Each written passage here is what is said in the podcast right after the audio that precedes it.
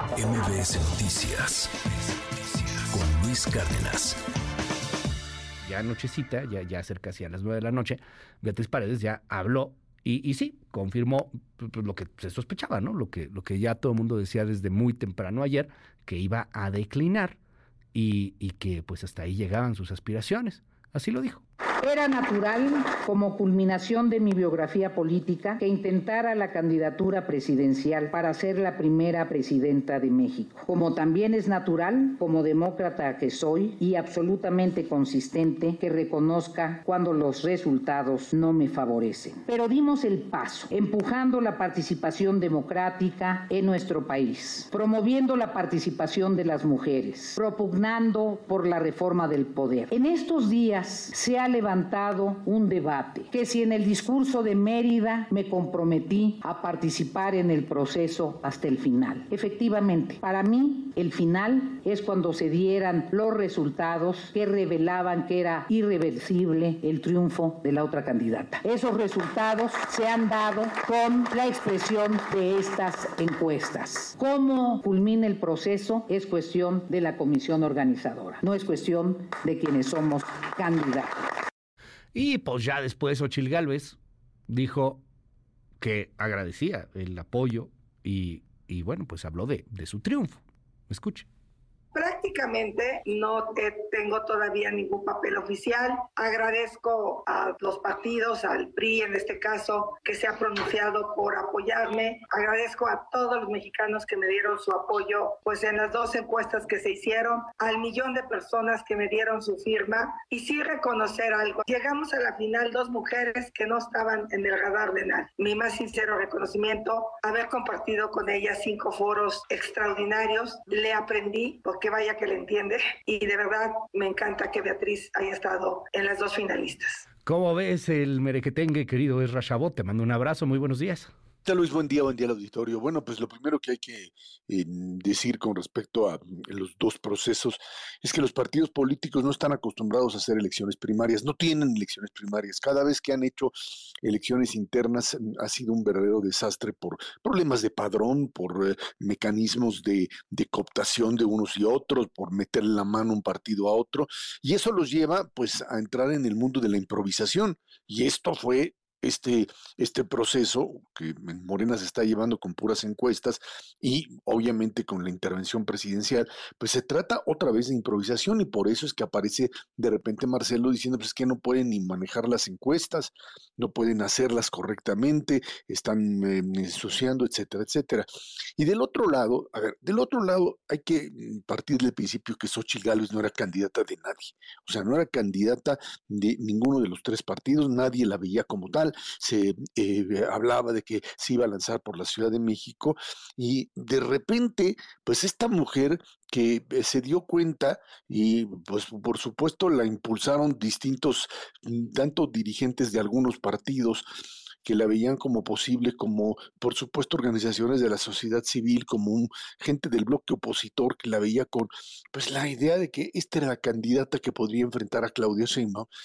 Bueno, pues la, la, impulsan, ella acepta y termina convirtiéndose en esa candidata ciudadana surgida fundamentalmente de esto que se llamó el movimiento rosa, o sea, esta idea de ciudadanos que van por encima de partidos políticos profundamente desprestigiados, ellos y sus liderazgos, y en función de eso, Xochitl entra a la, a la contienda como candidata, es cierto, registrada por el PAN, pero básicamente que trae atrás no una etiqueta partidaria, sino una etiqueta ciudadana con una carga enorme, enorme, Luis.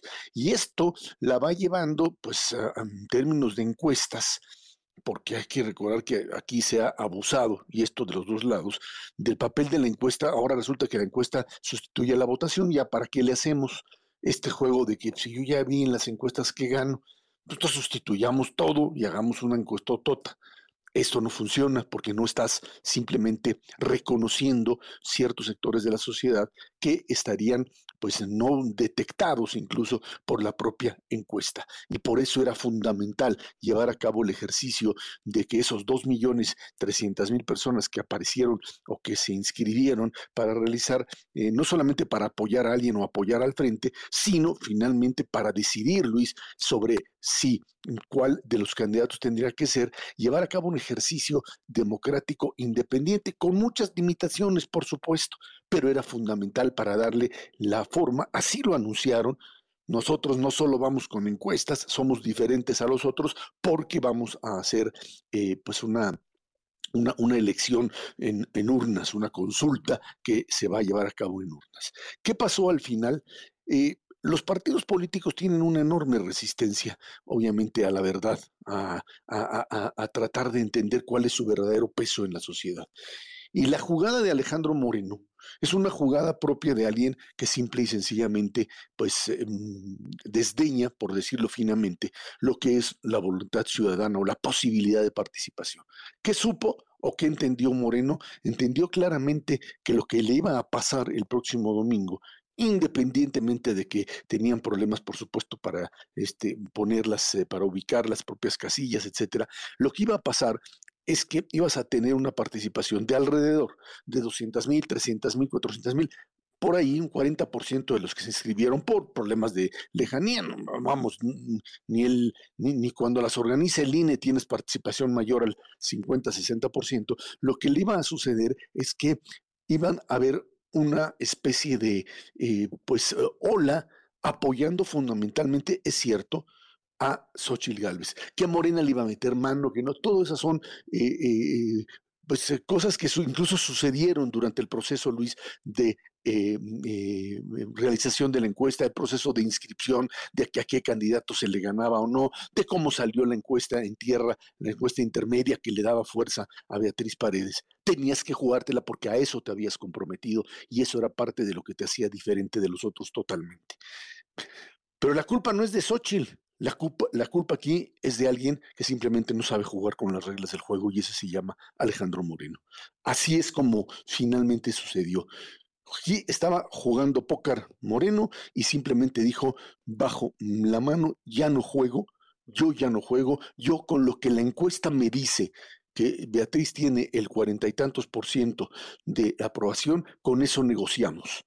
A eso nos vamos es el intento de los partidos políticos, en este caso del PRI, y finalmente la aprobación de PAN. Y pero hay que recordar que el, que el comité organizador, y hay que darle el valor al comité organizador, Luis, porque ellos tenían la encuesta, sí, ellos no la iban a dar, pero los partidos políticos en conjunto le pidieron, le exigieron finalmente que les diera el resultado en ese momento. Y creo que ese sí ahí sí los partidos políticos han tomado en este momento control, pues básicamente de la propia campaña, la campaña presidencial. Es el momento para Xochitl fundamentalmente de decirles muchas gracias señores, hasta aquí llegamos, somos muy amigos, somos aliados, vamos a jugar, pero la campaña la manejo yo. La, la, campaña la manejo yo, el proyecto lo manejo yo, y esto se va manejando a partir del interés ciudadano, porque si no, si se va a meter a componentes compartidos y a negociaciones y a poner gente en, la, en el equipo de campaña que son gente del propio PAN o del PRI o del PRD, a partir de pues, este tipo de acuerdos, pues, no va a poder enfrentar a la maquinaria de Morena. Lo que tiene, lo que tiene como, como Chile es precisamente su independencia y los partidos políticos que están mm, atrás de ella, ahí se deben de mantener. Bueno, que tratan ahora de estar adelante de ella, pero espero que no se los deje, va a estar atrás, tiene que estar atrás de ella. Ella es el liderazgo, ella ganó la elección, ella fue la que hizo esto, ella fue la que finalmente consiguió consiguió establecer este tipo de movilización que ninguno de los otros candidatos podría haber manejado. Por supuesto que para Beatriz Paredes lo que le hicieron es una afrenta, es una cochinada, vaya, en términos muy coloquiales. Eso no se hace simple y sencillamente. Por eso este rejuego de yo de no aparecer primero en el partido y luego finalmente terminar leyendo en una negociación política que me queda claro sucedió y en donde también Xochitl pues está ahora en condiciones de decir, a ver, ¿con quiénes juego? A quién recupero, quién está jugando conmigo y quién en los partidos. Me queda claro en ese sentido que Beatriz se puede incorporar perfectamente al equipo de Xochitl bajo el principio de, bueno, pues esto me lo hicieron el PRI, esta fue la jugada, no es lo correcto y ahora, pues si quiero seguir en política tendré que ir por la apuesta ciudadana, Luis. Eso es lo que se está jugando en este momento mientras los partidos políticos siguen viendo cómo defienden el negocio en este negocio, en este acuerdo un poco por abajo del agua, ¿Qué se lleva Alejandro Moreno? Ya dijo ayer que no va a ser el, presidente de la Cámara de Diputados, eso no se, se veía ahí posible, pero un tanto complicado. Eh, hay quien está diciendo a lo mejor tratan de imponer a un Enrique de la Madrid para ser candidato de la Ciudad de México o algo por el estilo. ¿Qué ves que se lleve, Gerra? No lo sé porque, la, insisto, vamos a ver de quién, quién maneja la negociación. O sea, esta es una negociación con quién, con los panistas. Vamos a empezar a ver la negociación específicamente con quien es o siempre se maneja una negociación de ese tipo con el propio candidato presidencial. Esa es la cabeza, ese es el equipo y si quieren negociar duplas en la Ciudad de México o en otro lado tendrán que hacerlo con ella.